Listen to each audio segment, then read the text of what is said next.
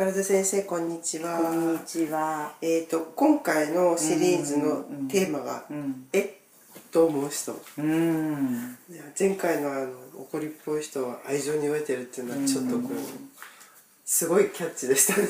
本当ですか？今日もそれにちょっと引き継いじゃってる感じ。これもね、患者さんからもうほとんど私の話はね、あの高齢の患者さんから得たものがほとんどなんですけど、はい衝動買いする人いっぱいいるでしょ？はい。この人も愛情に欠落している人それをね自覚できるかどうかによってやっぱりお金の使い方をねまあ各有私もそうだったんですけど患者さんが「知ってる先生しょっちゅう買う人いるでしょ、はいこれ安いのよ」ってちょこまかちょこまか、完璧に愛情に欠落してる人って言った人がい なて 私も「あそうなんですか?」ってそうだから愛情が欠落してるからやっぱりほら愛が欲しい人間は愛さえあればってなる意味もちろん暮らしてないいけないほど電気ガス水道が止められちゃうようなうんそういう生活感というのはまずいけどもそこそこ暮らせしてねいけるだけのちゃんと備わったものが身の丈にあった分あればあとは欲しいものは愛情しかない。ね愛愛情しかない。に買うんですか？そう。そうすると愛情に欠落してるから、はいその欠落した愛のない部分を埋めるために買って満足してう勘違いした愛ななるほど。ものは、うん。そのだから買って嬉しいと思っても一人称のものっていうのは、絶対に記憶に残らないからまたすぐ飢えちゃうからまた次のもの買いたくなる。そね。れが衝動買いの本体だっていうのよ、そう言われてみるとねあそうかもしれないって。じゃあ愛情たっぷりの人は本当に必要なものしか買わない。買わない。無駄遣いしない。無駄遣いしない。でそれを例えばずっと毎回褒められるわけですよ、うんうん。愛があるから、う例えばお友達にこうあいつも満たされてると、そのお友達はその人がいつも見てるから、うんうん。だから歯もそうなんですよ。もう義手をちょっと変えると変えたでしょみたいなそれは愛情を持って歯を見てるっていうふうにもちゃんとこう注目してくれて注る目してそうですそうですそうですそうです相手にされているというあかそれですごく私綺麗にね言って「わあ私この人の夫だったらうわお前綺麗だね」って言ってもらえると思って私期待してた人がいたのかな、うんうんうん。だ先生うちは愛に欠落しちゃってるのがいるから もうあの全然もうわ割とアピールして笑ったりしても全然気づかないのよなんて夫に対してムッとしてた。あそうなんうですか、ん。取り替えたくなっちゃうぐらいのこと言ってる人いたからさ。気気づかないからアピールしても「いやね」っつってさ。全然見てくれてない。そうそうそう。やっぱり見なきゃダメなんだよね。やっぱりそれでだその買い物の話ね、はい。そうするとだから自分はやっぱりまあそしたら夫とかさまあなんか愛情に欠落してるなと思ったら自分は愛で満たされてるっていうふうに勘違いしなきゃいけないわけだ。そっか。とりあえず花でもいいからうん。この花は私のために咲いてくれてるとかさなんかそのわけわかんない愛情に満たされてると思って、で、うん。こんなね衝動買いなんかしてる場合じゃないんだってさ。そこでふと気そうづかな気づかなきゃいけないわけ。ね？うん。だから買い物行くためにじゃあ思い出さなきゃいけない、ね、そう。愛情に満たされて。私はこのね欠落した愛のために衝動買いなんかしてる場合じゃない。なるほどじゃああれですねシュークリームとかショートケーキの誘惑にも負けないように。そういうのもねだからやっぱりそのそれで衝動買いにで満たしてるんじゃないって思うときちっとした買い物をするじゃんあそう本当に私はこれがあれば本当にこれがあれば本当に心底自分の気持ちもなんかもう心から満たされるものっていうのは大切にするでしょ？大切に衝動買いっていうのはほらもうこの間買ったなと思ったら1ヶ月後にまた別なものに変わっちゃうじゃない？でも時々本当の出会いの衝動買いもあってい？やそうそうそういいですいいです。それ衝動買いって言わないのよ。大事にしずっとそればっかり使ってるそうそうそうそういうのは本物の買い物。そう。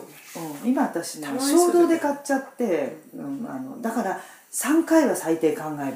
ああさありますうん、3回。昔言ったと思うんだけど、はい。それはもう親友がいて今欲しい、うん。すぐ買わないで、家に帰って、で本当にあれは欲しかったのかな？本当なの？本当なの？って自問自答して、で1週間ぐらい考えてどうしても欲しいっていう。でもねあの買い物によってはもう1年ぐらい考えて。1年も、もう私ありますよ1年で。患者さんがやったなくなったりしないんですそしたらもう縁がない。ああなるほど。もう1年で物が消えていたらもう縁がない そのぐらいに小ざっぱり考えていただいて、それすごい説得力ですね。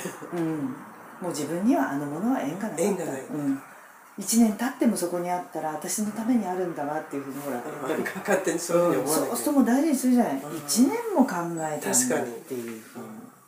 絶対大事ですよそれ衝動が。衝動買いね、うん、愛情にやっぱり、うん そうするとお金の使い方がちょっとさ。そうですね無駄遣いもしないし、で人間ってね私やっぱりあの患者さんでお坊さんも来てくださって、はそれから牧師さんもいて、はい。で人間はねあの3つの苦しみがあるって最初に教えてくださって、はい。人間関係苦と、はい。それから禁苦お金の苦しみ、それから病苦病病気の。うん。でこの3つが程よくあるっていうのは、うん。それをクリアするために人間は一生懸命努力する、ちょっと足りないなと思ったらば使わないで、はい。それで自分で一生懸命仕事をしてそれよりも多くなったらばその分でちゃんと好きなものを買うっていう。だからそこで我慢っていうのが育つと。うん。